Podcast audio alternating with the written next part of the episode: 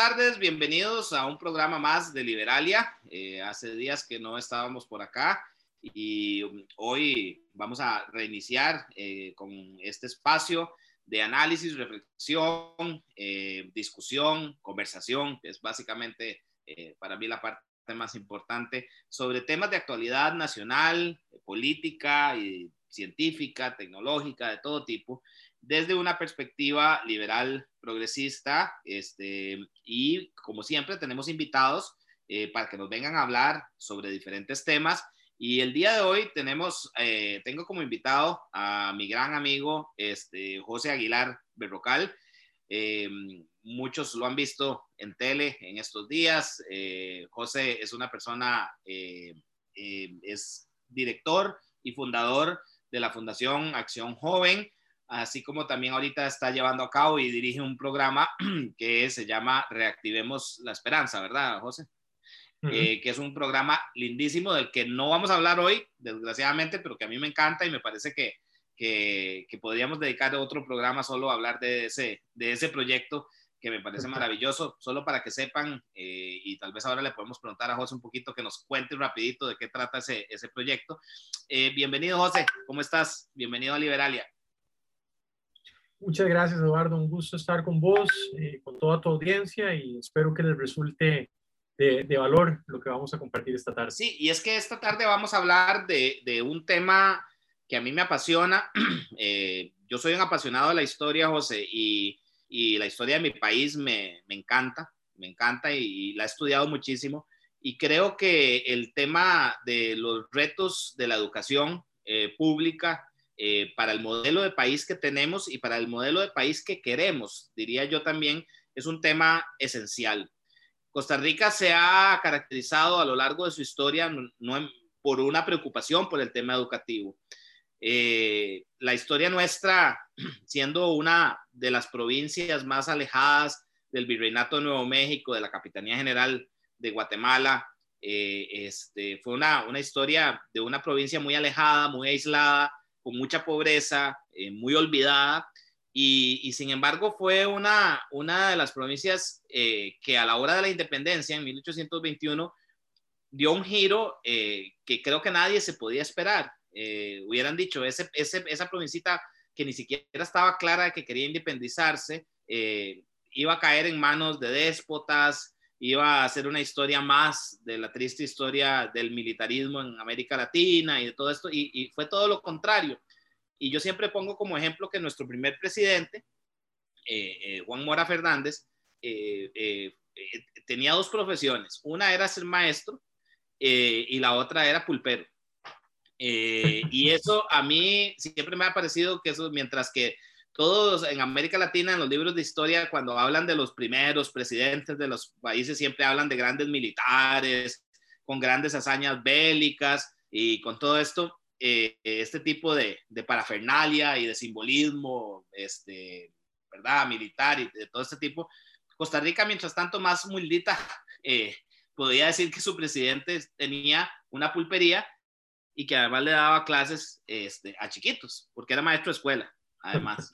Y eso a mí me parece que es una parte lindísima de nuestra historia y, esa preocupación por la educación de don Juan Mora Fernández, porque además durante todo el tiempo que gobernó, el tema de la educación para él fue crucial e importantísimo, vino a asignar lo que para adelante, yo diría que no, no hubo uno solo de los presidentes de Costa Rica, eh, unos más democráticos que otros, unos menos, que no le preocupara el tema de la educación. Y eso hizo algo, de, eso hizo de Costa Rica un país diferente. Y por eso hoy, eh, este, realmente muy preocupado, José, de la situación en que estamos. Yo creo que no hemos realizado, nos hemos perdido en una serie de discusiones en los últimos años que todas nos llevan al final a que hay un problema educativo muy grande. Y nos hemos distraído en, discusiones, eh, no digo que menos importantes, porque todas son importantes, pero creo que ese país que se preocupaba tantísimo por la educación se olvidó un poco de la educación. Y, por eso hoy te invité, porque por tu experiencia, porque para que los que sepan las personas que nos escuchan hoy, José eh, eh, tiene muchísima experiencia en el tema de políticas públicas de carácter social, ha trabajado con el sector privado en cooperación con el sector público, eh, conoce muy bien de lo que es el diseño de políticas públicas, eh, es un estudioso del tema de la inversión social en Costa Rica. Yo les puedo decir que José es de las personas que yo más admiro eh, en cuanto al conocimiento que tiene, en cuanto a la profundidad de su pensamiento y en cuanto a las maravillosas ideas que tiene, que yo siempre he dicho a José hay que escucharlo más y yo verdaderamente lo tengo a él como una persona a la que siempre escucho en estos temas y de la que aprendo siempre. Y por eso quiero compartir con él el día de hoy eh, que hemos venido una conversación hablando previamente en forma privada y que creo que es importante generar reflexión sobre esto. Entonces, José, empecemos por donde vos querás. Eh, yo te lanzo eh, esta idea que puede sonar muy cajonera. Costa Rica está en una crisis grande, eso lo sabemos todos, desde muchas perspectivas, pero para mí la crisis más grave es la crisis educativa. Eh, a, veces no vemos en el más allá y creemos que la crisis educativa tiene que ver con que la huelga del 2018, con que la pandemia, que los niños están fuera del... Eso ha venido a agravar, yo creo, problemas más graves, pero tenemos, venimos arrastrando problemas muy graves desde muy atrás. Entonces, si quieres empezar con una primera reflexión y ahí vamos conversando y vamos viendo diferentes temas muchísimas gracias, eh, Eduardo, por la amabilidad en tus palabras. Espero hacerles honor y, de verdad darles eh, un contenido que sea valioso para, para toda tu audiencia. Eh, siempre procuro prepararme para estos espacios y tratar de abordar los temas con evidencia, con data de las fuentes públicas creíbles, de manera tal que, que no se vea como una percepción, digamos, inventada, sino algo que está sustentado. En ese sentido, si me lo autorizan, me gustaría compartirle a todos los que van a escuchar tu programa eh, algunas láminas en donde tengo unos datos que me ayudan a contar la, reflexión que, que, quisiera hilar en este espacio. Esta primera lámina me parece siempre un punto interesante eh, para, para, contextualizar el, el, proceso de desarrollo reciente de, de Costa Rica, al menos eh, empezando quizá en la década de los 80, en donde esta evolución de la estructura productiva, que es más o menos cómo se generaba riqueza en nuestra nación, es de una manera agregada, y, por supuesto que para los puristas y todos los economistas habrían mares de literatura que podrían agregar para efectos de este espacio, eh, me ayuda, digamos, a, compartir de manera abreviada la reflexión central. Y es que, como puedes ver, Costa Rica en el 66 tenía una predominancia hacia los commodities, era una agricultura, una economía muy primaria, y esto fue de alguna manera bastante intencional, eh, siendo reducido, y empezamos a apostarle a, lo que se ve en la columna solita que dice servicios, que fue de una manera bastante dramática multiplicándose. Los datos que ven abajo de esta lámina se puede ver cómo eso transicionó. En el 66 pasó del 28%, em, la, la, perdón, vamos a ver, en el 66, el 23% era la agricultura, llegando a pesar en el 2017 un 5%, hoy, si no me traiciona la memoria, es un 3,2%, pero los servicios tuvieron una expansión dramática. Y aquí, Eduardo, es la, la primera pieza conceptual que es crucial. Para poder tener éxito en una economía de servicios, que además, por ser un país con una economía doméstica muy pequeña y tenemos que poder penetrar los mercados internacionales, lo que los economistas denominan una economía de escala, queremos apostarle a esa hoja de ruta, eso presupone eh, tener un activo crucial y es algo que hay que celebrar, que es lo que llaman el capital humano, que son los ciudadanos de Costa Rica con capacidades cognitivas, intelectuales, con conocimiento y con una serie de destrezas que no son su fuerza bruta, sino es lo que tenemos entre oreja y oreja. Y eso porque a mí me parece maravilloso, porque es la mejor versión del desarrollo que podemos tener. Eso implica necesariamente que tiene que haber una redistribución de la riqueza que típicamente se le hace llegar a los ciudadanos mediante servicios públicos, más específicamente salud y educación, de manera tal que la población pueda desarrollar su potencial, eh, tener una variedad y una heterogeneidad de capacidades mucho mayores que simplemente la capacidad de usar sus manos para poder producir o para hacer algún tipo de manufactura básica. Eso es una buena noticia, eso lo hicimos con mucha agresividad y simplemente para poder eh, compartirles una serie de datos de algunos resultados dentro de los muchos que se podrían hacer, algunos que me parecen relevantes, citando el Banco Mundial, pueden ver en esta lámina un aumento vertiginoso en los datos agregados de las exportaciones. Y valga la pena, eh, o, es relevante mencionar que son exportaciones de mucho valor agregado, en donde pasamos de ser una Banana Republic a ser una que está fundamentalmente asociados a eh, producto acabado con mucho más valor, eh, como ya lo vamos a ver en las siguientes láminas. Esto trajo aparejado un crecimiento del Producto Interno Bruto de una manera verdaderamente impresionante y el PIB per cápita, que pasó más o menos de los 2 mil dólares a los casi 12 mil dólares en, en, lo que pueden ver en este gráfico que es tomado del Banco Mundial.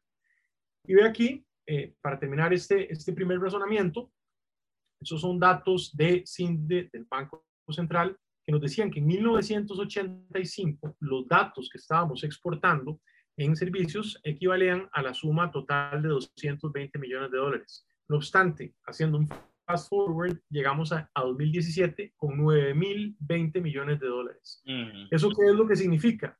Que nosotros empezamos a generar riqueza de una manera infinitamente más sesgada al conocimiento, a las capacidades, a la inteligencia de nuestra población, que implica nuevamente una agresiva inversión en educación y desarrollo humano. Y este grafiquito que podemos ver acá eh, es uno de los más bonitos que, que he podido encontrar, en donde básicamente lo que te dice es, viendo el peso relativo que tenían, eh, digamos, las, por ejemplo, las zonas francas que han venido siendo eh, fundamentales en la industria médica, en manufactura sofisticada, en microchips y demás, como eso no pesaba prácticamente nada en la década de los 80 y su peso relativo fue aumentando de una manera dramática, mientras que en, el, el, en las barritas del, de la sección inferior, que son de este azul marino, ahí teníamos café, carne y banana, es lo que en jerga le llaman el Banana Republic, con un poco de desprecio de los países desarrollados de los que vienen detrás. Entonces, ¿eso qué quiere decir? Nosotros empezamos agresivamente y con intención uso ese, ese calificativo, apostarle al conocimiento como la vía para generar riqueza y el desarrollo. Eso es absolutamente positivo, al menos en mi humilde opinión, es la hoja de ruta para poder insertarse inteligentemente en los mercados internacionales y presupone una fuerte eh, redistribución de la riqueza, como decía, en salud y en educación.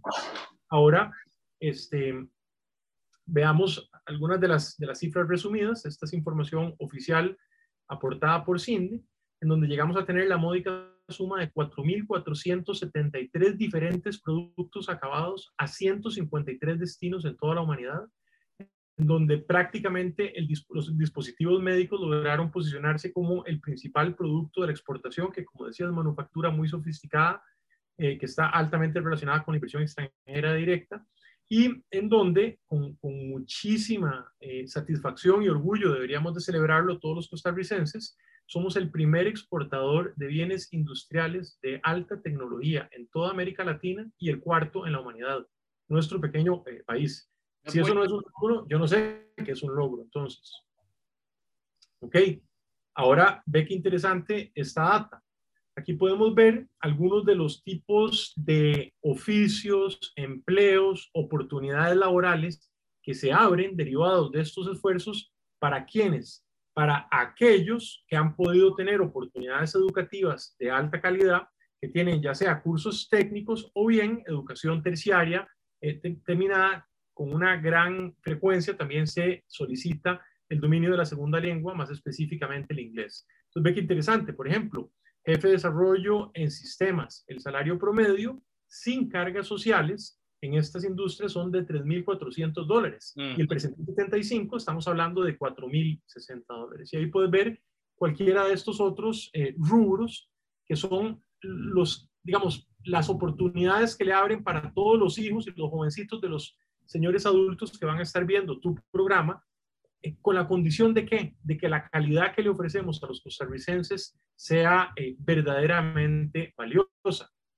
Ahora bien, aquí esta acotación, Eduardo, a mí me, me, parece que es bien, bien, bien importante y a veces, eh, por lo difícil que es tener discusiones en redes sociales, cuesta hacer esta reflexión, pero si me lo permitís, quisiera ahondar en, en un par de elementos que son muy importantes. Aquí quiero eh, excusarme un poco con tu audiencia, porque estos datos son del 2015 y el otro es del, del, del OIT un poquitito más viejo, eh, me ha costado encontrar información en donde hago un análisis comparativo, un buen benchmark regional, eh, pero el, el argumento sigue siendo verdaderamente relevante.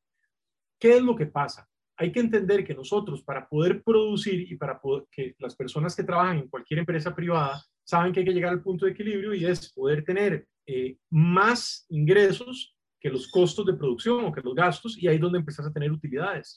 Entonces, uno de los rubros que en Costa Rica se han venido eh, haciendo muy, muy densos y muy retadores son las cargas sociales, es el costo del trabajador. De hecho, ahora hay una gran, eh, un gran debate público muy fuerte para poder buscar alternativas en el costo de la caja y todos estos rubros asociados. Y ve, por ejemplo, que Costa Rica eh, tiene 800 dólares en donde se establece como salario mínimo con todas las cargas asociadas. Un país, por ejemplo, como nuestros hermanos de Nicaragua, son 272 dólares. ¿Y cuál es la otra variable complementaria? Estos datos de la OIT lo que te dicen es que cuando tomas en cuenta la formalidad del mercado laboral, aunque desafortunadamente eso ha venido evolucionando hacia el mal, hacia cada vez más informalidad en Costa Rica, me parece que la informalidad tenemos un 49%, si no me traiciona la memoria, lo cierto del caso es que sigue siendo mucho más la presencia de las empresas formales que tienen que hacerle frente a toda la carga tributaria, a toda la carga regulatoria de nuestra economía, vis a vis con otros competidores de la región. Y, por ejemplo, Nicaragua, nuestros hermanos de esta región, le pagaban a dos de cada diez trabajadores un salario que era prácticamente seis veces menor al que nosotros estábamos pagando. ¿Por qué esto es muy importante? Porque para poder ser exitosos o competitivos, que es la palabra que se utiliza eh, en los mercados internacionales, compitiendo en eh, sectores de la economía que son intensivos en mano de obra no calificada, los costos nos matan. Es decir, nosotros no vamos a poder tener, eh, como decía, utilidades por encima del punto de equilibrio con unas cargas sociales y unos costos de los trabajadores tan altos en aquellas industrias en donde no haya muchísima más sofisticación de los trabajadores, en donde cada trabajador sea mucho más productivo. O sea, José, eso es lo que estás básicamente, para tratar de explicarle a la audiencia, lo que estás tratando de decir es que eh, nos hemos convertido en un país muy caro para producir y sobre todo en empleos en donde, o sea, poco sofisticados, lo que nos significa que tenemos, vamos a tener poca inversión y va a haber pocas oportunidades de trabajo para quienes no estén bien educados, correctamente, correcto. Sí, y, básicamente lo que, eso, lo que eso significa es que nos va a poner en un apuro que tiene dos tiempos. Tiene el plazo inmediato y tiene el futuro. En el plazo inmediato, como vamos a ver ahorita que entremos a la data de la educación, Eduardo, tenemos un stock de mano de obra no calificada gigantesco. Esas son personas que ya están viviendo en Costa Rica y ya no se educaron. Ahorita vamos a ver. Ah, ahora, perdón, ya no se educaron y es donde menos oportunidades de empleo hay en este momento. Así es. Mientras, que, mientras que la oferta de empleo más calificado es donde más hay, pero tenemos una gran masa que no está educada para acceder a esos puestos, ¿correcto? Desafortunadamente, desafortunadamente. Y son los trabajos de mejor calidad que no solamente tienen mayor ingreso y tienen recursos financieros para poder pagar sus diferentes servicios que requieren y tener buena calidad de vida, sino que tienen la protección social al trabajo. ¿Qué me refiero con eso? Seguro médico, seguro riesgo del trabajo, pensión, etcétera, aguinaldo, eh, cotizar para poder eh, eventualmente ser sujeto de un, de un crédito. Si vos le quitas todas esas variables al empleo, es lo que se llama un empleo de mala calidad, que es lo que está asociado a la informalidad y la informalidad es lo que está asociado a la masiva carga regulatoria y la tramitología, que es una maraña espantosa, y los altos costos. Entonces, eh, hay un ejemplo que a mí me parece muy relevante. En muchas industrias agrícolas que además compiten con países que tienen enormes extensiones productivas, por ejemplo Brasil o Guatemala, no sé, la industria del azúcar, por decirte uno que conozco, ¿qué es lo que han estado teniendo que hacer? Han venido automatizando y mecanizando su producción para poder bajar los costos y poder tratar de tener algún margen de competitividad. ¿Eso qué significa? Que esos empleos que estaban antes dados para los braceros y la mano de obra no calificada van a desaparecer. Entonces, eso va a sumar a que haya aún un mayor número ocioso de ese stock de mano de obra no calificada de compatriotas que no pudieron estudiar. Y, y mi pregunta para ellos es, ¿en qué otra cosa van a trabajar? porque las únicas industrias que absorben esa mano de obra son el desarrollo inmobiliario y la agroindustria. Y la agroindustria cada vez más se va automatizando. Acá continuamos, Eduardo, eh, compartiendo alguna información útil a, a tu audiencia. Aquí voy a pasarles unos gráficos del Centro Centroamericano de Población, que lo que hacen es contar la historia de cómo va evolucionando la edad de los costarricenses. ¿Y por qué esto es muy relevante? Porque como pueden ver acá, por ejemplo, en el año 1950 teníamos un eh, típico comportamiento piramidal, en donde habían mucho más jóvenes que viejitos. En el 2000 ya se empieza a poner más o menos tirando hacia un comportamiento cilíndrico, que es el que tenemos ahora, en donde hay menos jóvenes y empiezan a hacerse más los adultos y los viejitos. Y mira lo que va a haber en el 2050. Van a haber muchos más adultos que jóvenes. ¿Y eso por qué es relevante? Porque se pierde la oportunidad de lo que denominan un bono demográfico, que es cuando hay más jóvenes, adquieren bastante, digamos, preparación, educación, habilidades, en el mercado laboral formal se insertan, generan riqueza, contribuyen para la pensión, para la caja, y luego cuando ellos salen hay suficientes fondos para que puedan tener una vida digna con una pensión que exista.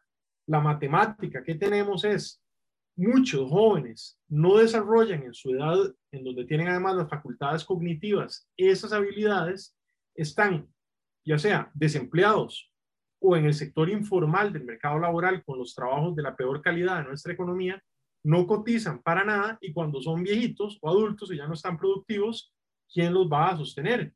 Y la pregunta es que nadie, porque no hay fondos. Entonces, a la luz de esta reflexión que estábamos haciendo, este gráfico, a mí honestamente me genera una gran angustia porque desgraciadamente el programa no está mejorándose. Y acá, lo voy a pasar un poco más rápido, pero esta reflexión sí es bien importante. Ve qué poderoso esto que nos dice el Estado de la Nación.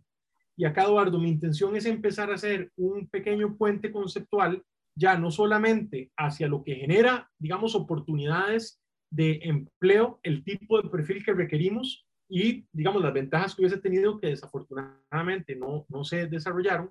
Y ahora la conexión más bien es entre empleo formal y salida de la pobreza. Y este gráfico que el Estado de la Nación apunta a mí me parece muy poderoso porque lo que te dice es que tenés del 100% de personas que están en el año 1 en la pobreza, si vos haces un análisis cedular y los ves cómo están en el año 2, lo que te dicen prácticamente es que 42% de ellos van a haber caído a la pobreza. Eh, ¿Por qué? Porque perdieron su participación del mercado laboral y que otro tanto va a haber salido de la pobreza en la medida en que hayan logrado tener un empleo, en donde 8 de cada 10 colones que tiene un costarricense vienen del mercado de trabajo. Es decir, el combate a la pobreza, si no lo haces como diseño de política pública intencionalmente enfocado a que su salida sea el empleo, está teniendo, en mi humilde opinión, un problema de diseño grave que tiende a un asistencia, asistencialismo eh, que genera una dependencia eterna y fiscalmente es insostenible. José, a mí me preocupa mucho que, que oigo voces después del tema de la pandemia. Yo sé que es una discusión mundial y todo el tema, pero, pero yo veo voces que encuentran muy sencillo decir, tenemos que buscar una renta básica universal, que es todo un tema que hay que discutirlo y no es para hablarlo de hoy, pero que básicamente es como dejando de lado y creyendo que con esa renta básica y no preocupándonos por el empleo, vamos a poder sacar a la gente de la pobreza. Y a mí me preocupa muchísimo eso. Sí, eh, Eduardo, yo tengo que ser transparente con, con, tu audiencia y decir que he estado buscando mucha literatura y en este momento me siento con, grandes eh, dudas. Te digo una, por ejemplo, que es de índole ética y también se va a convertir en, una fricción política. Hacete de cuentas que vas a decir que le vas a dar una renta básica a un segmento importante de la población eh, porque va a ser sustituida por algún algoritmo o algún tipo de, de desarrollo, digamos, tecnológico pero habrán otros que van a poder seguir trabajando. No sé, decirte las personas que están, no sé, atendiendo un restaurante, por decir el primer ejemplo que se me viene. Entonces, ¿cómo va a ser la narrativa moral en una democracia para decirle a un segmento de la población que se esfuerce, que trabaje, que lidie con todo lo que implica el día a día de esa actividad y a otros que no, que simplemente van a mantenerse en su casa? Por decirte un, adicional a eso, no, no, y, no, y digamos, no, quiero desviar tu presentación, sino nada más dejarlo ahí como, como planteado, porque lo que vos planteas con datos es muy claro. O sea, para salir de la pobreza necesitamos hablar de empleo. Más allá de cualquier duda. O sea, toda la literatura especializada, casi que de cualquier punto de vista ideológico, quiero decir, eh, coincide en que el empleo formal es básicamente, digamos, esa bisagra que une la política económica con la política social y hace sostenido el, bienestar de ese individuo y además un ciclo virtuoso, que es el argumento que quiero hacer acá, en donde le ayudas al desarrollo de tu país ya en su conjunto. ¿Por qué? Porque cuando vos ves el empleo formal que te genera, estás logrando que las personas coticen para las pensiones, estás logrando que tengan los, los ciudadanos y sus familias que están trabajando acceso a un sistema de salud. Perdón, estás logrando... perdón, con esto del, del acceso al seguro de salud, un gran engaño en que, nos, en que hemos caído en este país, que la, la cobertura de salud es universal. Con los niveles de informalidad que tenemos, eso es una gran mentira. Desafortunadamente, la informalidad ha avanzado alarmantemente y lo que decís, eh, en muchos casos, por, por, el diseño de las políticas que han estado tomando en la caja, resulta ser prohibitiva también para los trabajadores independientes. De manera tal que siguen, a pesar de que no quisieran, se ven casi que forzados a seguir en la informalidad y eso es un mal negocio para todos. Y, siguiendo el razonamiento, estás haciendo aportes obrero-patronales, en donde claramente los, los aportes patronales son significativamente mayores para el INA en la capacitación, para el PANI, para FODESAF, ahorita argumento lo de FODESAF, que es algo crítico, tenés cobertura del riesgo del trabajo del INS, recibís aguinaldo, todos los derechos laborales que están estipulados en nuestra constitución, te haces sujeto de crédito, contribuyes al fisco. Es decir, es una maravilla el mercado laboral formal. Creo que debería ser prioridad de prioridades para cualquier aspirante a, tener el poder político en este, en este país, ver todas las formas posibles para que el mercado laboral formal sea real y crezca. Y ve esto que te decía de FODESAF.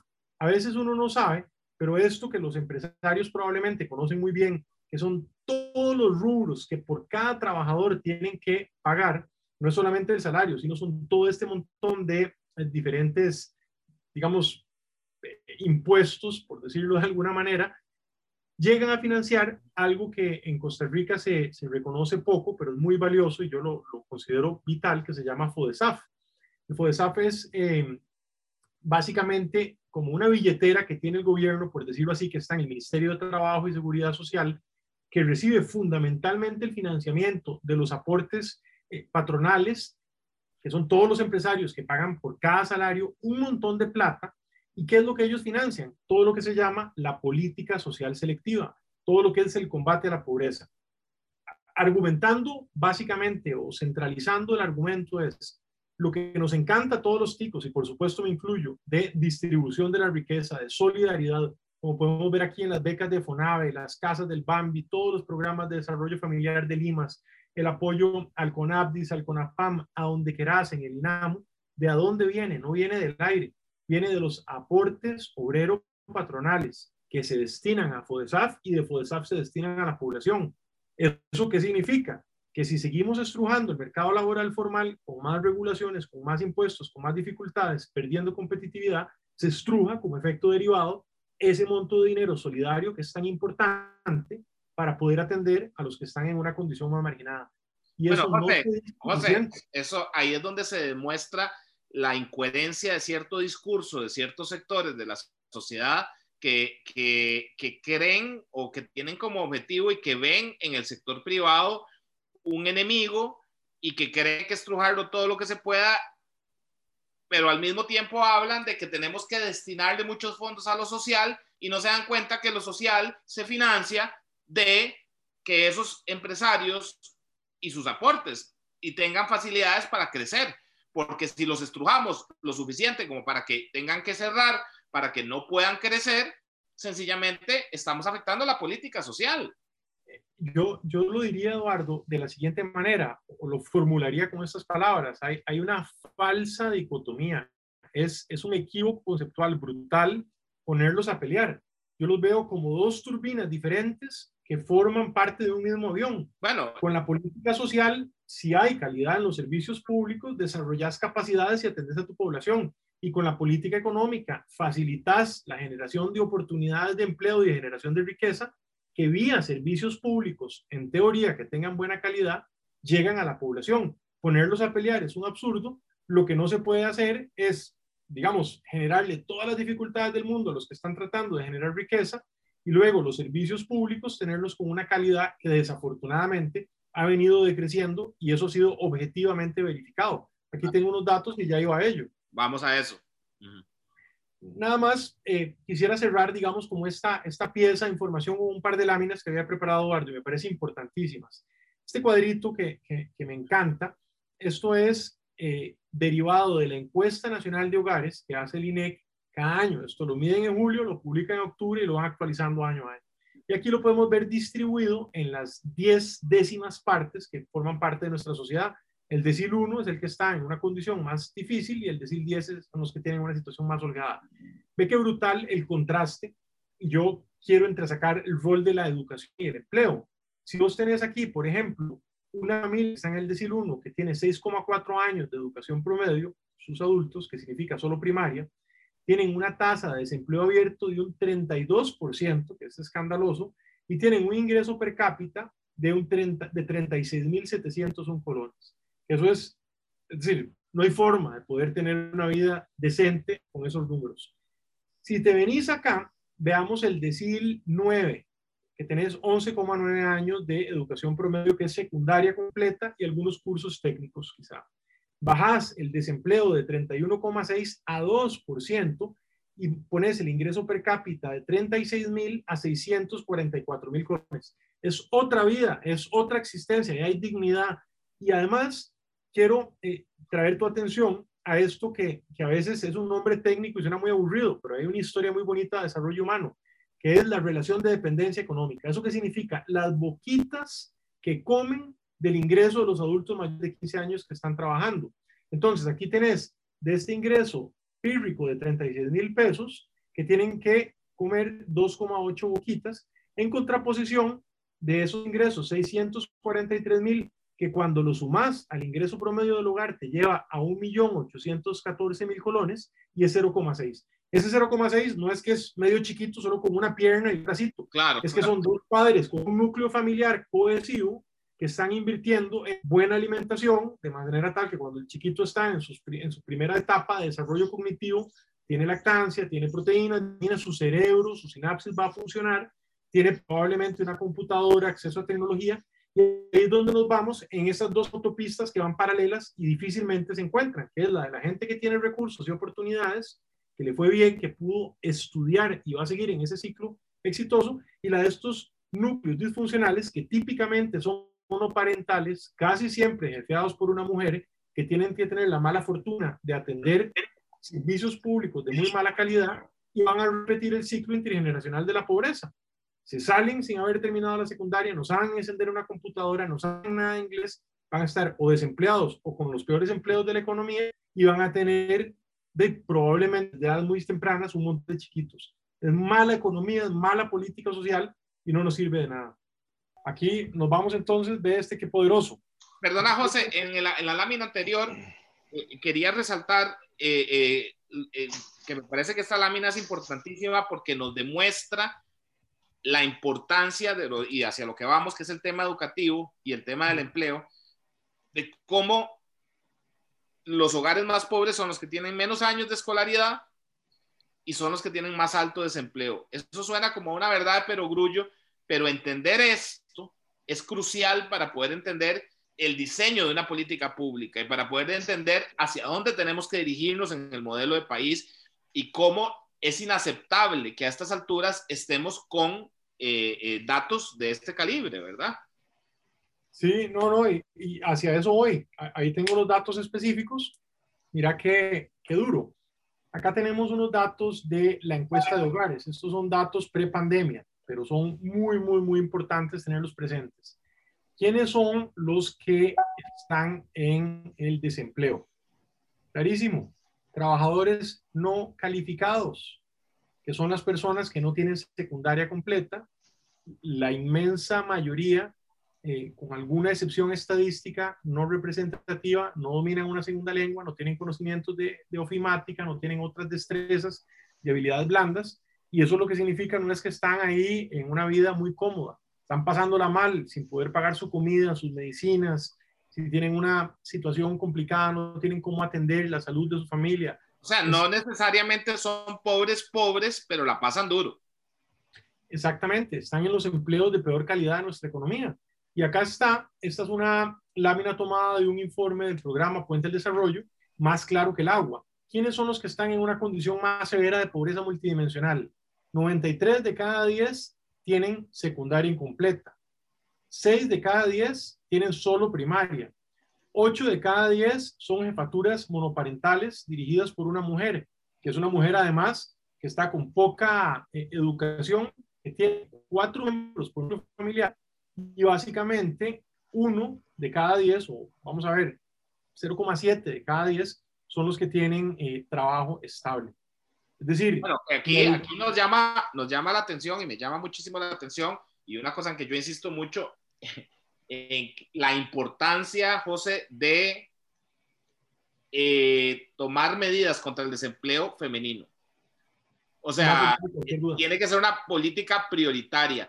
Y hay un dato que andaba por ahí del Banco Mundial que decía que si nosotros subíamos la tasa de participación laboral femenina a los niveles en los que tenemos la de los hombres, porque los hombres andaban prepandemia en un 70, 65, 70%, ahora bajó, pero, pero, y las mujeres andaban en un 45, 50%, si nosotros las, subí, las igualábamos, el, el, impacto en el, en el PIB era de, de 10 puntos porcentuales.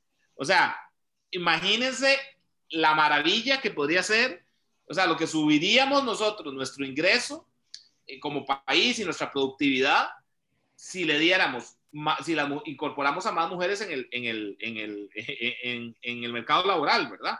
Sí, bueno, suscribo, suscribo tu reflexión. Eso presupone un diseño de política pública estratégico, que no, no es sencillo, y va a necesitar necesariamente una reforma a la legislación de FODESAF que es del año 74, si no me traiciona la memoria, en donde por estar enfocada en la métrica de pobreza monetaria y no de pobreza multidimensional, eso lo que te genera es una trampa perversa eh, de, de, pobreza, de mal diseño de política pública, en donde una persona, una mujer de las que vos mencionás, aprende algún oficio, se capacita, logra tener un empleo, en el momento en que ese empleo empieza a generarle ingresos que son imputados al núcleo familiar, por definición, todas las ayudas y todas las políticas sociales por ejemplo, de red de cuidado, de apoyo en transporte, la beca educativa, la ley obliga a que las instituciones no se la den y cuando esta persona apenas tiene un poquito de ingresos por su trabajo, tiene que hacerle frente a todos esos gastos de red de cuidado, comida, transporte, becas educativas, vuelve a caer en la pobreza monetaria y multidimensional.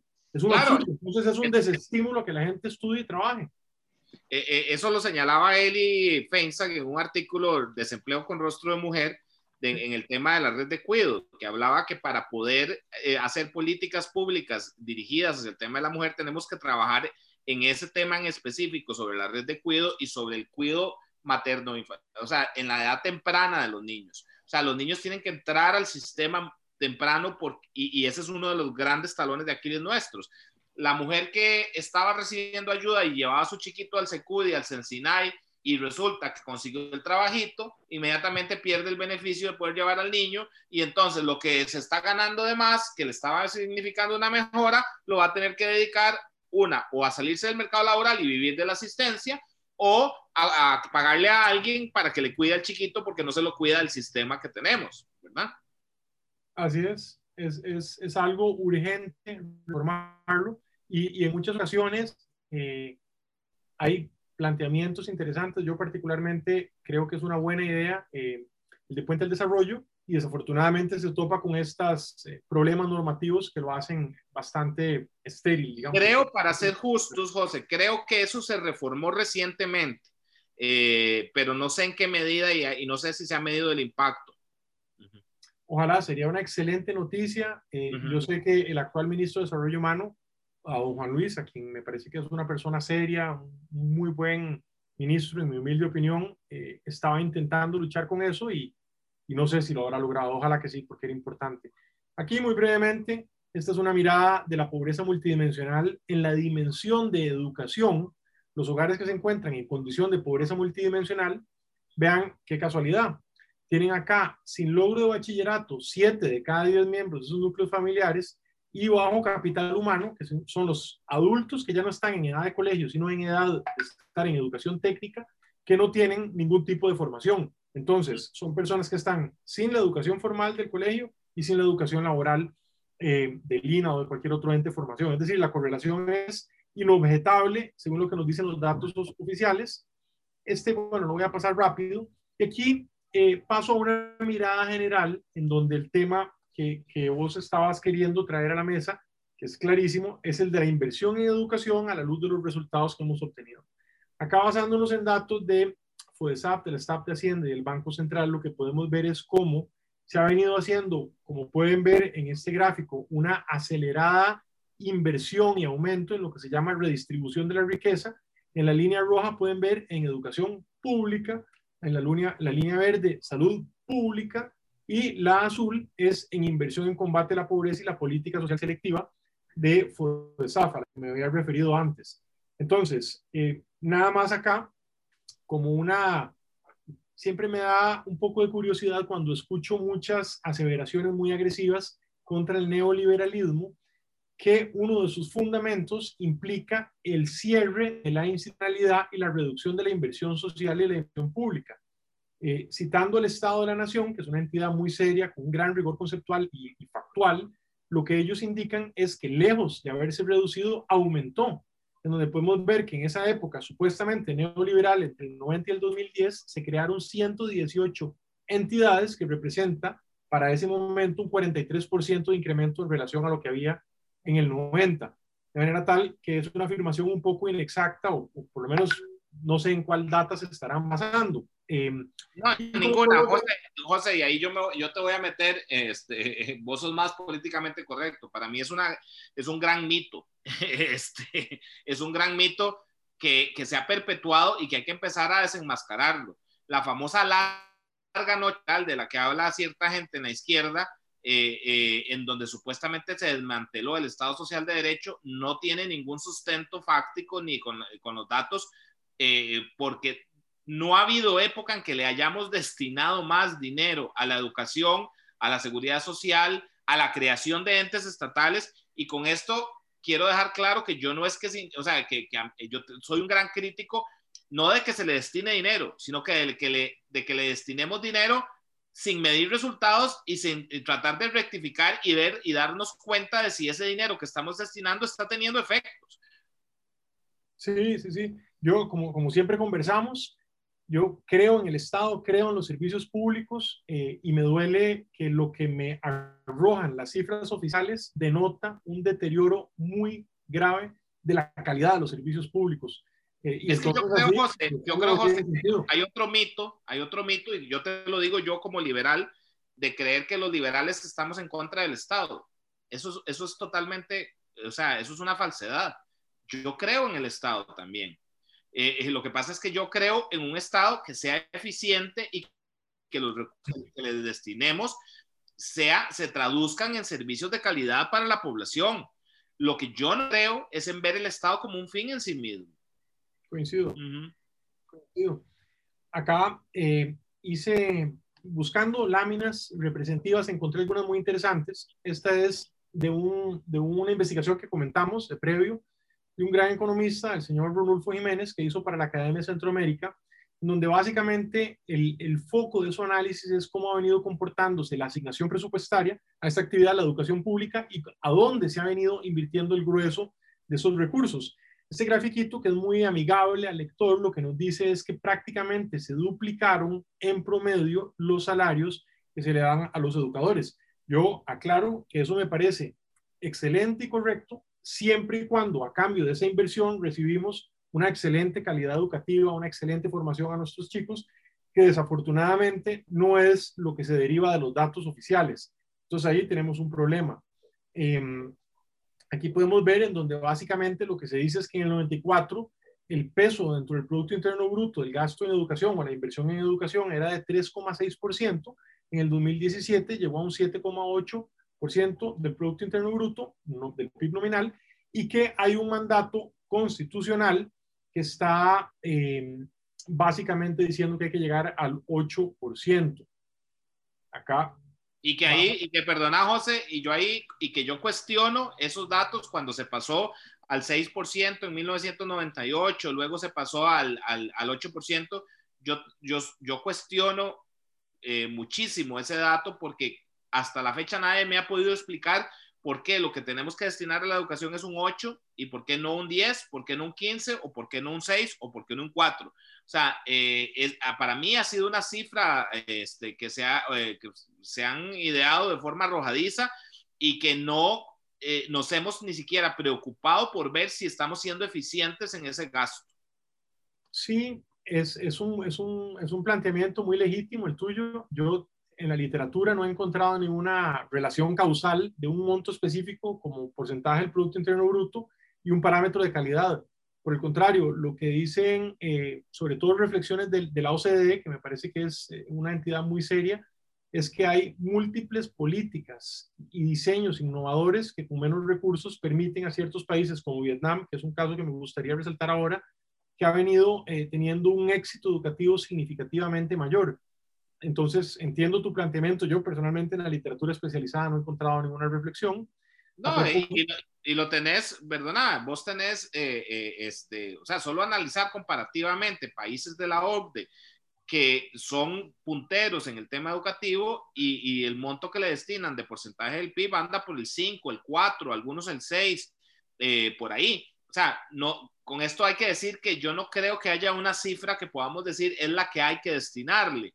Yo creo que lo que cada país tiene que establecer es hacer un análisis profundo de lo que necesita, de lo que puede dar y de lo que le puede destinar pero crearse una meta artificial como la que nos hemos creado solo por el prurito de decir que le destinamos mucho dinero a la educación es una gran irresponsabilidad a mi desde mi punto de vista.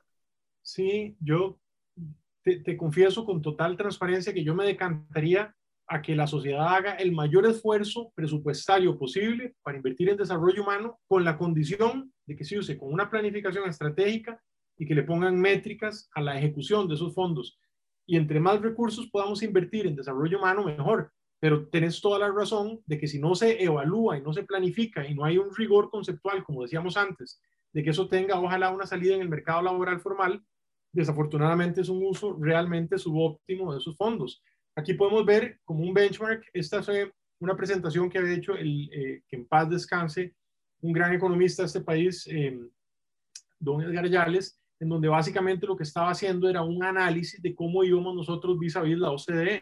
Y me llamó mucho la atención la lámina porque lo que dice es que Costa Rica está como uno de los principales eh, inversores en salarios de los maestros, incluso con el estrato de más alto pago de la OCDE con paridad adquisitiva. De manera tal que esto es de las grandes ligas, por usarlo esa metáfora.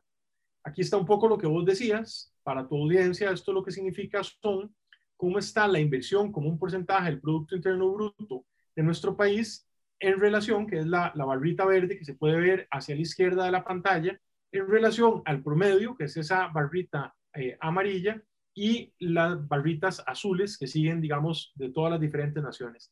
Que es algo muy importante, Eduardo, que siempre eh, muchos economistas llaman la atención y, y, y por rigor conceptual es importante traerlo a colación acá. El tamaño de la economía varía mucho de manera tal que, digamos, un porcentaje de una economía gigantescamente grande, como puede ser, por ejemplo, la de Japón, es en datos agregados mucho mayor a un porcentaje, digamos, al 1% de la economía de Costa Rica. Por supuesto. Que total es menor. Por supuesto, y ahí vos lo puedes ver, o sea, países como Israel, Corea, el mismo Japón, la el mismo Reino Unido, que se destacan en muchísimas cosas, vemos que tienen los porcentajes de inversión menores. Eh, eh, y, y, ahí, y, ahí, vuelvo yo a mi punto, es que el tema no es, eh, a mí me preocupa muchísimo que en este país cualquier político que llegue y trate de evaluar, y si la evaluación le dice que hay que bajar la inversión, sería un pecado nefando y todo el mundo diría que está en contra de la educación y que está aquí que allá, y no, es que necesariamente necesitamos determinar si verdaderamente es lo que estamos necesitando. Y, y, aquí quiero unir con, otro, con otra lámina que vos presentaste anteriormente.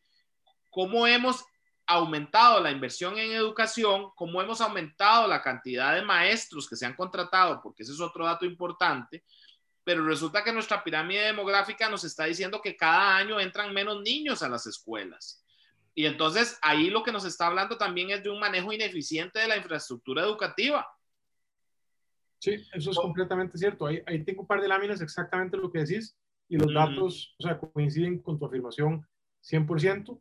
Voy a pasarlo rápidamente acá para no llover sobre mojado. Básicamente, una, una comparación que sale en el informe del Estado de la región con paridad adquisitiva, básicamente cómo estamos nosotros en pago de maestros de secundaria y primaria en relación a la, a la región centroamericana, claramente. Y, y, te comento porque lo estuve investigando, eh, a nivel de Latinoamérica tenemos los salarios más altos de toda América Latina. Más alto que Chile. Imagínate. Acá está este punto que vos decías, Eduardo, que, que, suscribo plenamente, en donde básicamente lo que podemos ver es esa pirámide demográfica que antes teníamos más jovencitos de poca edad, eh, menos adultos, ya tenemos un comportamiento de cilindro y vamos a hacer una pirámide invertida. Eso básicamente, teniendo el dato acá, del Centro Centroamericano de Población lo que nos dice es que, como pueden ver en este recuadro, para el 2050 vamos a tener 22% menos de jóvenes que estarían en edad de estar empezando la secundaria. Eh, eso realmente es algo crítico para la planificación.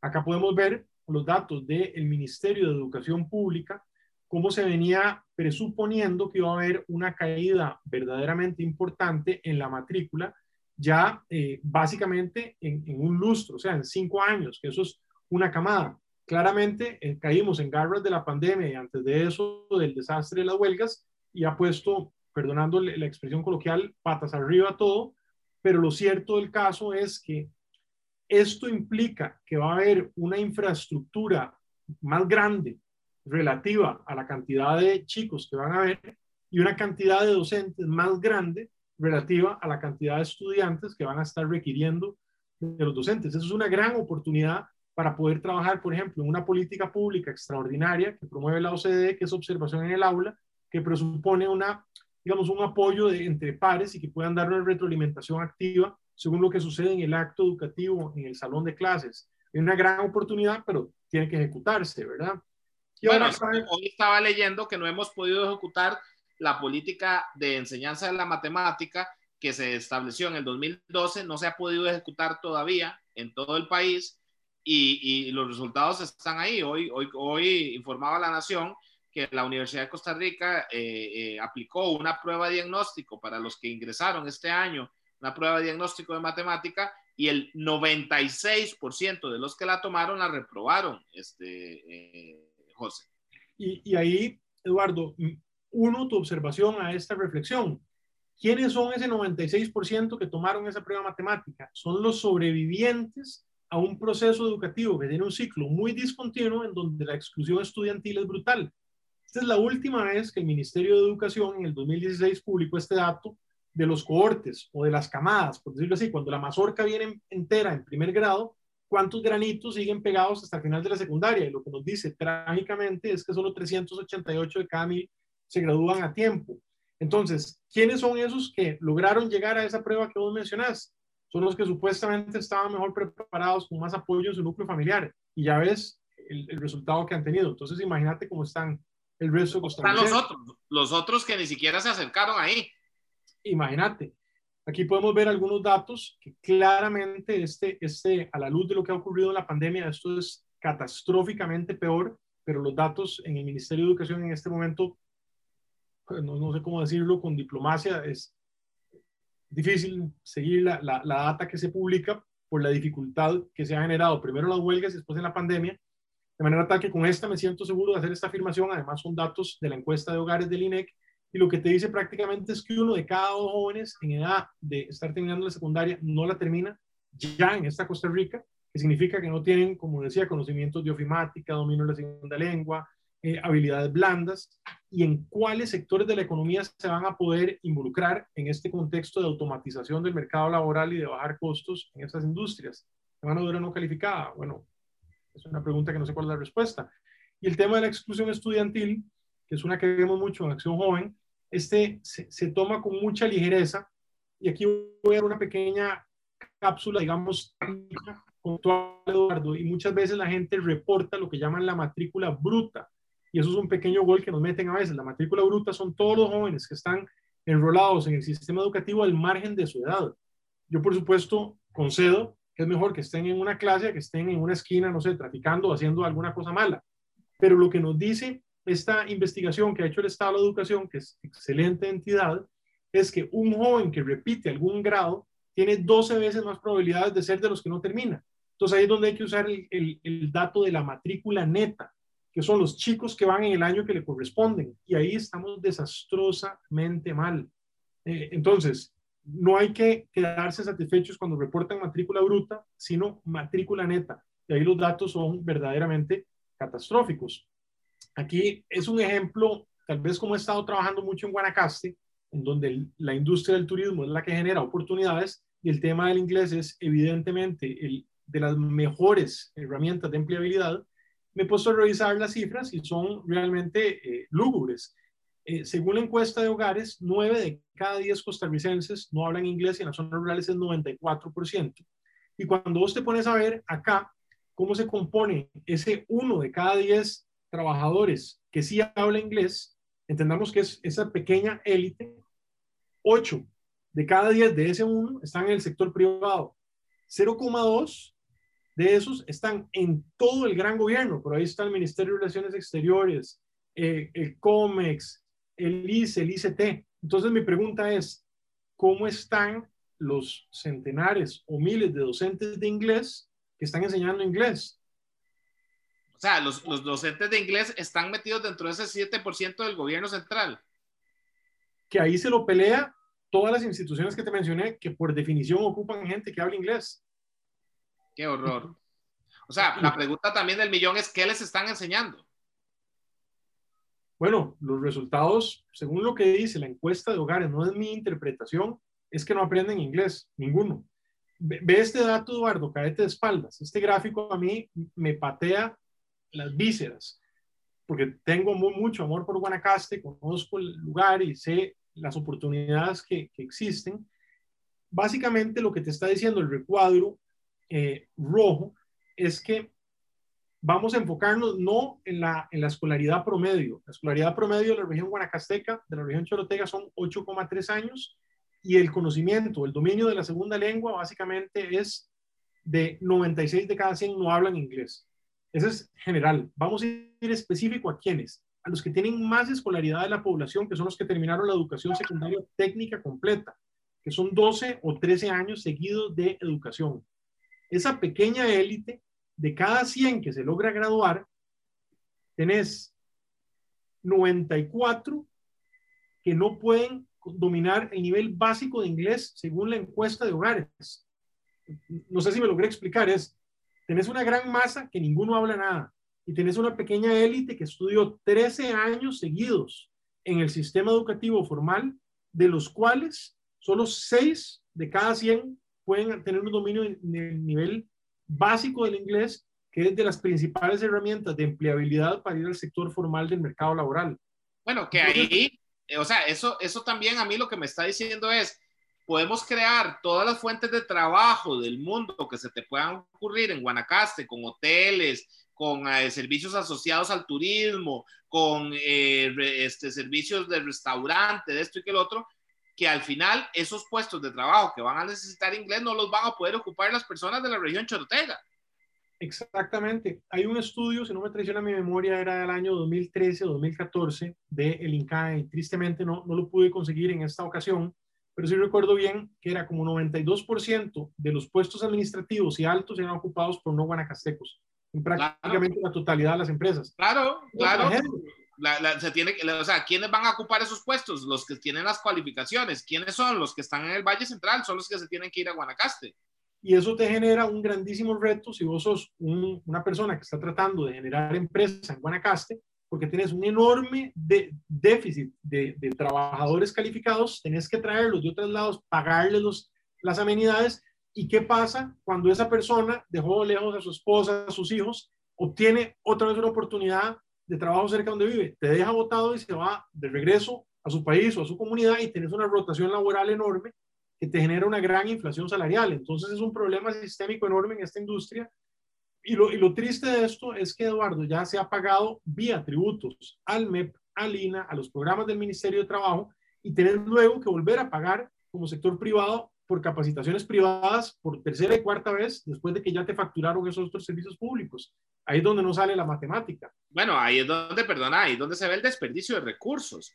O sea, estamos destinando eh, eh, una ingente cantidad de recursos en capacitarlos, salen sin capacitarse y entonces es el sector privado el que tiene que asumir una capacitación de emergencia, por decirlo de alguna manera. Entonces estamos destinando dos veces recursos para lo mismo, o tres, o cuatro. Exactamente. Y yo quiero retirar, o sea, mi, punto conceptual y de, política pública, yo creo la importancia de pagarle al MEP, de pagarle al INA, de pagarle al Ministerio de Trabajo, pero que lo hagan bien.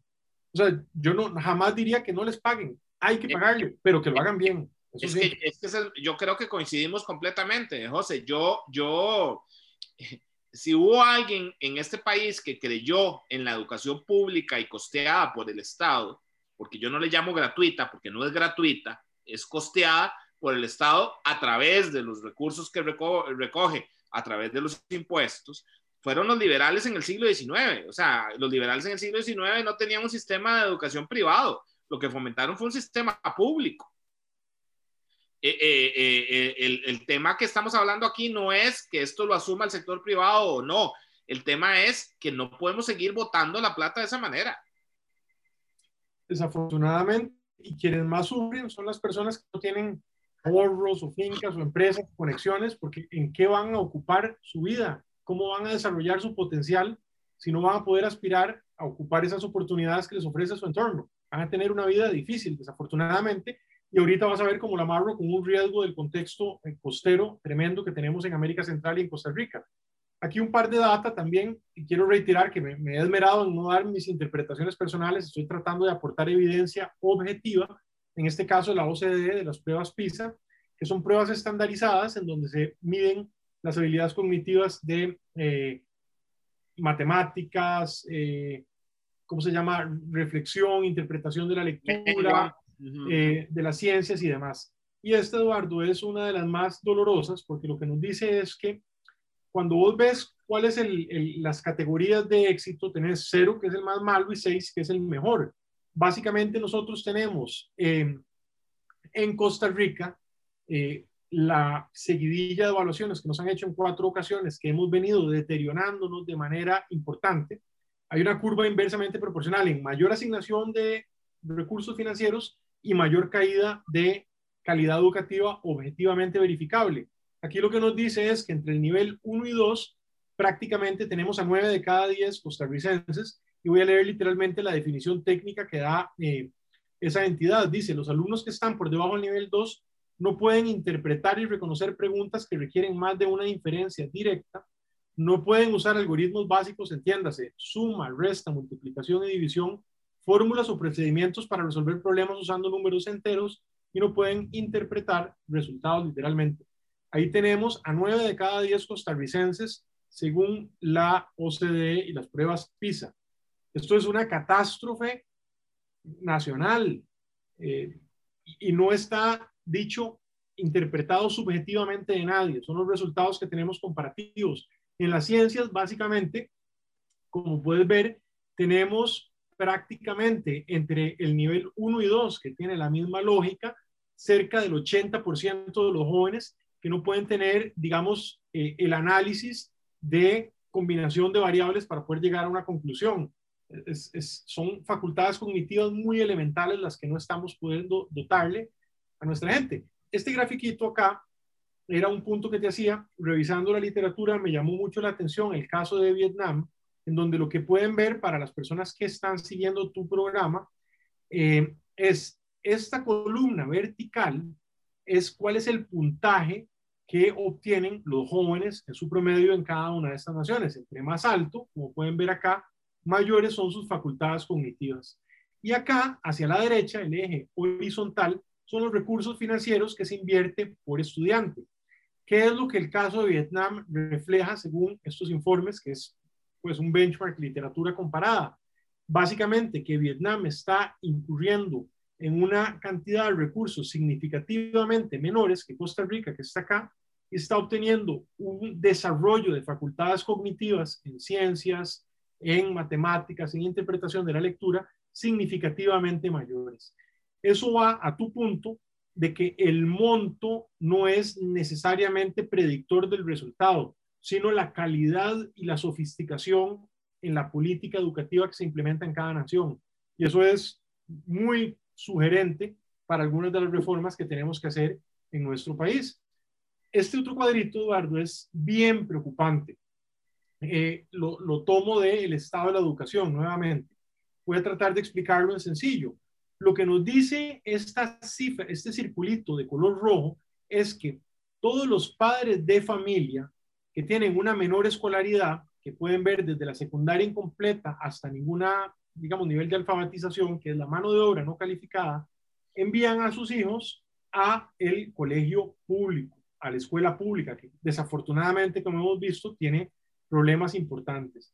Las personas que de alguna manera logran arañar un poquito más de educación, terminan el colegio, van a la universidad, tienen cursos técnicos y tienen un poquito más de ingresos, hacen un esfuerzo gigantesco para sacar plata de donde no tienen, para mandarlo a el sistema privado. Y ahora en la pandemia, como hemos visto, ¿qué es lo que pasa? Hay dos Costa Ricas, una que tiene eh, internet con cable coaxial, con estabilidad de banda ancha, con dispositivos móviles, con una computadora o una tableta, y el resto del país que a pesar de que tenemos fondos multimillonarios para poder tener conectividad y en el ministerio tienen infraestructura y demás, no tienen acceso al servicio educativo y eso en, en una modalidad bimodal, como es lo que está teniendo que hacerse en este contexto de pandemia, significa que va a haber una Costa Rica que va a poder aprender y una gran parte de nuestra nación que se va a quedar completamente bloqueado. Tiene oportunidades que no nos va a dar ningún resultado eh, mínimamente razonable desde ningún punto de vista. Y tenemos la plata para que eso no fuera así. Eso es lo que lo hace más difícil, tragarse esta píldora. Bueno, José, ahí, ahí te quiero interrumpir. Y eso a mí, esto es lo que me... Vos te hablabas de una patada en las vísceras. A mí me está dando una patada en las vísceras pensar que los resultados tan paupérrimos que tenemos no han sido por falta de dinero, José. El dinero ha estado y lo hemos tenido. Eduardo, siempre en, broma tengo una frase que siempre digo que si me llego a ser famoso en algún momento lo voy a patentar y es que en Costa Rica, paradójicamente, la pobreza y la escasez se deriva en enorme medida de la pésima gerencia de la abundancia. Eso ningún otro país en desarrollo puede decir la, la tragedia que decimos nosotros. Porque podríamos... Te lo voy a robar porque, no, te cito, no te lo voy a robar, te voy a citar porque eh, creo que es la frase que más nos define, la pésima gerencia de la abundancia. Así podría definir miles de cosas en este país. Desafortunadamente, desafortunadamente. Y acá quise tomar algunas notas que fueran ilustrativas eh, para que no sea solamente algo técnico o conceptual. Y en, estas, en este contexto que hemos venido argumentando con evidencia, que desafortunadamente hay muchas oportunidades de mejora en la calidad educativa, eh, explícame vos, Eduardo, cómo es que solo 43 de 80 mil funcionarios sacaron una calificación de no muy bueno y excelente. A mí no me sale la matemática. Y de ahí se gatilla de manera legal el acceso a una suma muy importante de pluses y de bonificaciones que desafortunadamente no parecieran estar justificados. Yo quisiera eh, hacer una, una pequeña aclaración y es que, por ejemplo, estoy pensando en una persona que aprecio mucho, doña Mitzi, que es la directora de un excelente colegio público en Villarreal, en Guanacaste a quien admiro y respeto, que han logrado implementar modalidades educativas, bachillerato internacional, tecnología. Así como ella, hay una gran cantidad de personas nobles, esforzadas, que se empeñan en tratar con amor a sus jovencitos y que desafortunadamente por este gran problema sistémico, un gran problema de economía política, en donde hay gremios que atacan muy fuerte cualquier reforma hacia la calidad, se ven frustradas y no logran que su buena intención y su buena fe se materialice. Entonces, quiero resaltar que reconozco que he tenido el placer de conocer en Punta Arenas, Chacarita, en Limón Centro, en miles de lugares en Guanacaste, en barrios urbanos marginales, a excelentes funcionarios que me consta que sacan el, el dinero de su bolsa para ayudar a sus jóvenes y los grandes problemas de administración, de gestión, de nula información, les impide hacerlo. Y lo he visto y los conozco y quiero rendirles honor. Desafortunadamente, la, tendencia es otra. yo, José, yo, yo concuerdo con vos. Eh, yo, y esto lo quiero aclarar, eh, eh, el ver estos datos y el estas grandes falencias no es un ataque al magisterio, no es un ataque a los maestros, eh, a los directores. Conozco, al igual que vos, directores que se dejan la vida tratando de hacer su trabajo. Esto es un análisis y una crítica al sistema, a la gerencia política. Y cuando hablo política lo hablo en el buen sentido. Yo no uso la palabra político como un insulto, yo uso la palabra político en el buen sentido. Nosotros tenemos carencia de políticos en serio y de buenas políticas. Eh, eh, pero si seguimos haciendo las cosas de la misma manera, José, no vamos. Y aquí quiero un poquito para ir cerrando, porque, o sea, pucha, de verdad que, que podríamos pasar horas. Eh, José, ¿qué tenemos que hacer para cambiar esto? Ok, acá déjame aventurarme a hacer un par de, de, de reflexiones de cierre. Nada más quisiera, no quiero dejar de decir esta, Eduardo, que me parece muy importante y que está cerca de mi corazón por, el trabajo que hemos podido hacer con jóvenes. Eh, con datos de la Academia de Centroamérica, citando el estudio de Don Ronulfo, un joven en colegio le cuesta al año en promedio a Costa Rica 1.760.000. Basándonos en entrevistas que han sido publicadas del director de adaptación social, este fue del año 2013, le costaba a un joven en el sistema penitenciario 8,5 millones de colones, sin contabilizar lo que es el costo, digamos, de captura, que es muy difícil lograr que la policía lo agarre y todo lo que eso presupone, luego el proceso judicial que va a durar no menos de tres años, y cuando un jovencito que no tiene oportunidades, que tiene un núcleo funcional en un entorno muy adverso, termina en la cárcel, entre los 19 años y va a salir los 25, 26 con un PhD en delincuencia organizada, sin un núcleo familiar que lo respalde, sin acceso laboral, eso lo que va a llevar es a que repita este ciclo casi que de inmediato. Entonces es muy malo.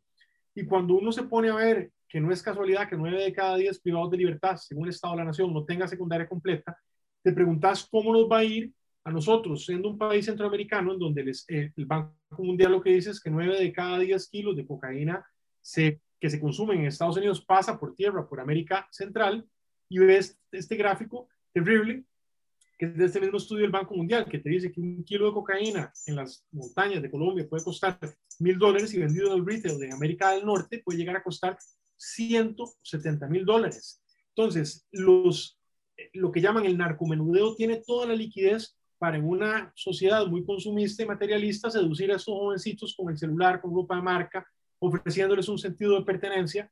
Y eso es gravísimo si no lo atendemos. No es solamente el mercado laboral, es la subjetividad de estos chicos rotos, desmotivados, sin amor, sin afecto, que estamos dejando abandonados en el país y que captura esta gente.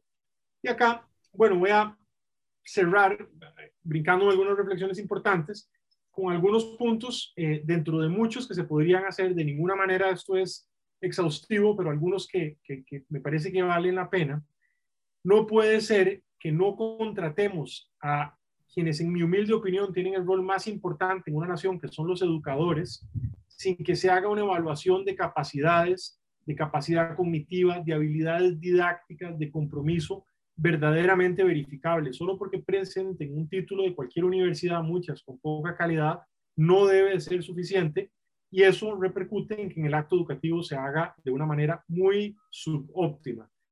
Eh, básicamente estamos en un contexto que ya empezó, que viene con una agresividad feroz, que es la cuarta revolución industrial, la automatización del mercado laboral, en donde el tipo de destrezas que van a requerir los seres humanos para poder seguir en el vagón de desarrollo son aún más exigentes.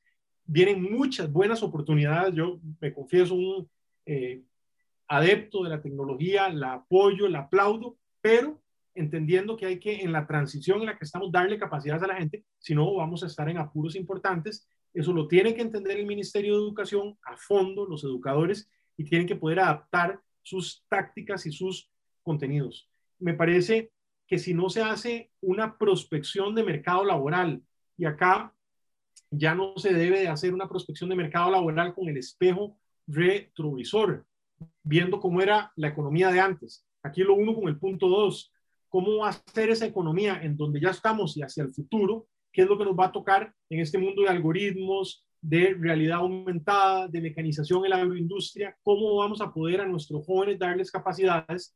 Y si eso no está, eh, por ejemplo, materializándose con programas de formación dual, de colegios técnicos en pasantías, de una coordinación dinámica e intensiva con el sector empleador, realmente vamos a estar eh, en grandes, grandes apuros. El punto principal, en mi humilde opinión, es en tener un sistema de información, de data precisa, eh, que le permite hacer un monitoreo en tiempo real a la gestión educativa, a la calidad, al éxito educativo. No hay excusa para que un monto tan masivamente grande de casi 8 puntos del Producto Interno Bruto, y para quienes nos escuchan, cada punto del Producto Interno Bruto son 607 millones de dólares. En un año estamos hablando de casi 5 mil millones de dólares, que eso no se pueda monitorear para saber, eh, por ejemplo, en tiempo real, si Eduardo Brenes, que es un jovencito que va al colegio Julio Fonseca en, en la Peregrina de la Uruca, donde van los chicos de la Carpa y 13, no llegó a clases y entonces puedan activar una alerta temprana del riesgo de exclusión. Para eso hay miles de plataformas que ya existen. El PIAD fue una que estuvo impulsando AED y me parece que no debería de haber excusa para que no se utilice y a hoy eso no ocurre y eso es un problema de gerencia espantosamente serio porque están a ciegas. Em, claramente, el punto 4 te da la oportunidad o te empodera para que puedas hacer el 5, que es la capacitación de docentes. ¿En qué? Ahí es donde están fallando. Vimos el caso de inglés. Y José, y entender que los, que los maestros entiendan que esto no es una persecución con ellos, ni, ni, el, ni el sistema los va a poder echar porque no estén capacitados. Es poder medir en dónde están fallando para poderles dar esa capacitación. Así es, completamente, que no sea arbitraria y que se pueda, eh, digamos, también aprovechar. La OCDE siempre dice que ahí a donde encontramos a muy buenos docentes, se les puede utilizar como líderes que empiecen a compartirle a sus pares, a sus homólogos, sus grandes habilidades. Claro. reitero, el de observación en el aula es una política social de primerísima línea que ha venido dando resultados allí a donde se la utilice. No hay excusa para... Eso es que, que ponen, en un, eh, ponen en un aula a dos maestros y se observan mutuamente para ver en qué pueden mejorar a nivel de docencia sobre todo uno que tenga una serie de destrezas y experiencia. Ah, ok, es como un mentor, o sea, Exactamente. alguien, una mentoría, o sea, alguien que sea muy bueno, que les, le ayude a este otro a levantar las clases. Exactamente, no es punitivo, es formativo, es para aumentar su cajita de herramientas y que pueda tener una retroalimentación constructiva. Aquí no es de venir a, golpear o a afectar a nadie. Eh, claramente, sobre todo en, en los anillos de las zonas urbanas marginales y en las zonas costeras es fundamental fortalecer actividades deportivas y culturales que le permitan a los chicos generar vínculos sociales de amistad, de arraigo, de pertenencia sana, edificante y que no terminen reclutados por la delincuencia organizada, que eso está sucediendo a borbollones, sobre todo en estas épocas en donde está el mercado laboral del turismo y las costas completamente destruido, no hay dinero, no hay oportunidades y los únicos que tienen liquidez no son los buenos de la película. Eh, el protocolo de alerta temprana, aquí, eh, si me das un chance, luego podemos elaborar, pero este, la gente se sorprende de algo tan sencillo como es pasar lista. Si vos tomas los tres minutos que te, o los minutos te pone llamar por su nombre a los jovencitos y cuando alguien no está inmediatamente vía WhatsApp hacer el primer contacto, llamada telefónica el segundo, o si no, hacer una visita intradomiciliar, y poder reducir dramáticamente la exclusión estudiantil y lograr salvar a ese jovencito de que su vida vaya en picada. Y por supuesto, eh, como no podría ser diferente, lograr capitalizar la enorme liquidez y la masa de recursos financieros que tenemos para que haya conectividad con banda ancha y con los dispositivos móviles, ojalá computadoras, porque los celulares no son buenos para la lectura y demás, para que en esta nueva normalidad de la, de la formación bimodal los jóvenes de menos recursos no se queden excluidos eh, vis a vis con lo que está sucediendo en las personas de los mayores deciles de ingreso per cápita genera una desigualdad espantosa.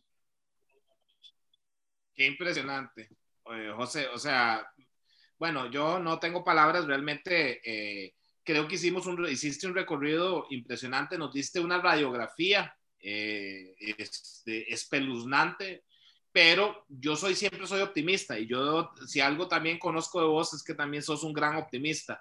Eh, el trabajo que vos estás haciendo ahorita en Guanacaste eh, eh, demuestra eso, que a pesar de que sabes, pues sabes dónde, dónde asustan, igual hay que, lo que hay, que hacer no es ponerse a quejarse de lo mal que está, de lo esto, sino hay que empezar a tomar acciones. Lo que pasa es que ya no podemos patear la pelota más rato. O sea, para mí sí urge que haya una, un compromiso absoluto con el tema educativo y tenemos que convertir de la educación, y en eso yo de verdad como secretario general de un partido político que va a participar en estas elecciones, voy a meter todo lo necesario para que la educación sea un tema, o sea, el empleo, el tema económico es un tema prioritario, por supuesto, pero tiene que ir de la mano con el tema educativo. O sea, no podemos dejar a nuestro país abandonado, a nuestros niños, a nuestros jóvenes, porque además los, las fallas en educación se pagan a largo plazo. O sea, lo que estamos viendo ahora nos va a estar pasando factura dentro de 20 años,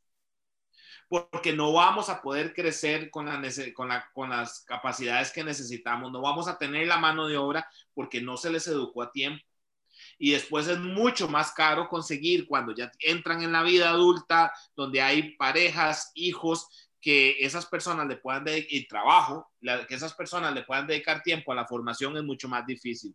Es cuando ellos pueden dedicarse a educarse cuando hay que educar a, los, a las personas.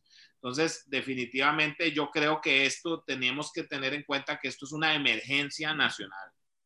Así es, Eduardo. Y, y como cierre, me gustaría hacer una aclaración de lo que he podido ver, porque me siento moralmente obligado a hacerlo tenido la, la oportunidad de compartir eh, con relativa cercanía con algunos jerarcas em, en, el, en, los gobiernos de liberación. Pude estar relativamente cerca de don Leonardo y don Mario Mora, su viceministro, eh, luego de doña Sonia Marta en la administración del Partido Acción Ciudadana, y pude ver su, su gran conocimiento, su genuino compromiso, su sacrificio en muchos aspectos de sus propias vidas y de su trabajo, y cómo problemas de economía política, que no tenían que ver con el diseño de las políticas públicas, sino con negociaciones de índole más electoral, se interponían completamente y grupos con, con fuerte poder de veto, gremios, sindicatos, que en esa coyuntura política electoral entorpecen. Uno que recuerdo con, con, con, mucho, mucha admiración, que me gustaba muchísimo, es de las políticas públicas más lindas que he visto en mi vida, se llamaba Ética, Estética y Ciudadanía, eh, yo no sé si era de la, de la, creación de don Leonardo o la había adaptado de otra, de otra nación, pero era una belleza en donde se modificaban los reglamentos y los, programas de estudios sociales, de literatura, con reflexión, con creatividad, todo ese pensamiento analítico que hoy en la cuarta revolución industrial es clave y no pudo ser implementado casi que en ninguna medida por una serie de, de problemas políticos en la coyuntura del TLC que fue fuertemente bloqueado. Pero a ver, José, sabes que el problema es que no podemos seguir con buenas intenciones. Eh, eh, de buenas intenciones estamos llenos. El tema es que hay que atreverse a enfrentarse, José. Y yo sí lo voy a decir con nombres y apellidos.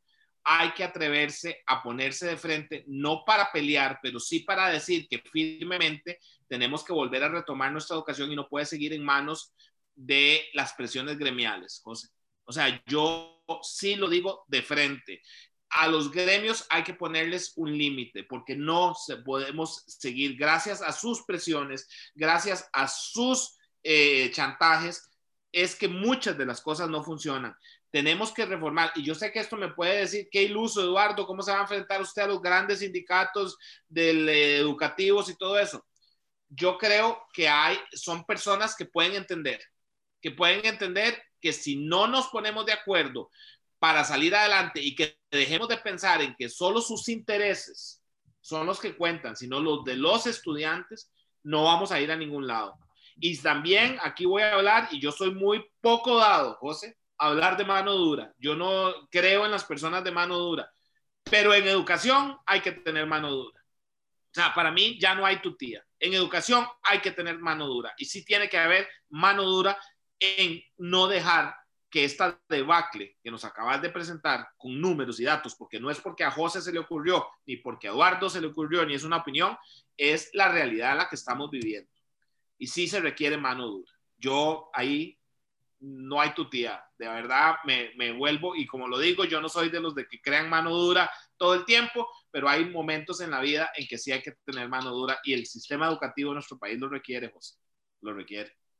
Yo creo que no hay una política más importante en el desarrollo de una nación que la habilidad y los estímulos que le damos a nuestros jóvenes, a los chicos, para que puedan sentirse especiales dentro de un país, desarrollar su potencial, creer que pueden lograr grandes cosas y tener las herramientas para poder lograrlas, que sigan sus sueños, que aporten a su vida personal, que sumen a nuestra democracia, a nuestra economía y que sean personas con plenitud, con identidad, con autenticidad.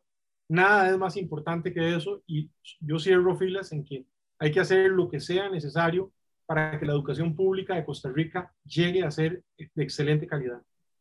José, muchísimas gracias. O sea, yo creo que nos harían falta horas de horas porque hay miles de otros temas. No, entra, no le tocamos al tema de las universidades, de la desproporción de los fondos que le destinamos a una, a una educación superior frente a la educación primaria, frente a la educación secundaria, las disparidades que hay, lo que falta de, de cobertura en, en cuido, de, o sea, cuido que no sea solo cuido, cuido con, con, con formación en la etapa temprana. Hay estudios interesantísimos. Un economista del equipo económico del Partido Progresista, Juan Céspedes, participó ahora con el Banco Interamericano de Desarrollo en un estudio interesantísimo sobre donde trataron de medir las diferencias de oportunidades de los niños dependiendo a la nutrición dependiendo de si estaba, eran pobres o no eran pobres, muy interesante porque fue contraintuitivo lo que, lo que sacaron, o sea, se dieron cuenta que, vean qué cosa más interesante, que no hay casi diferencia si vos sos pobre o sos rico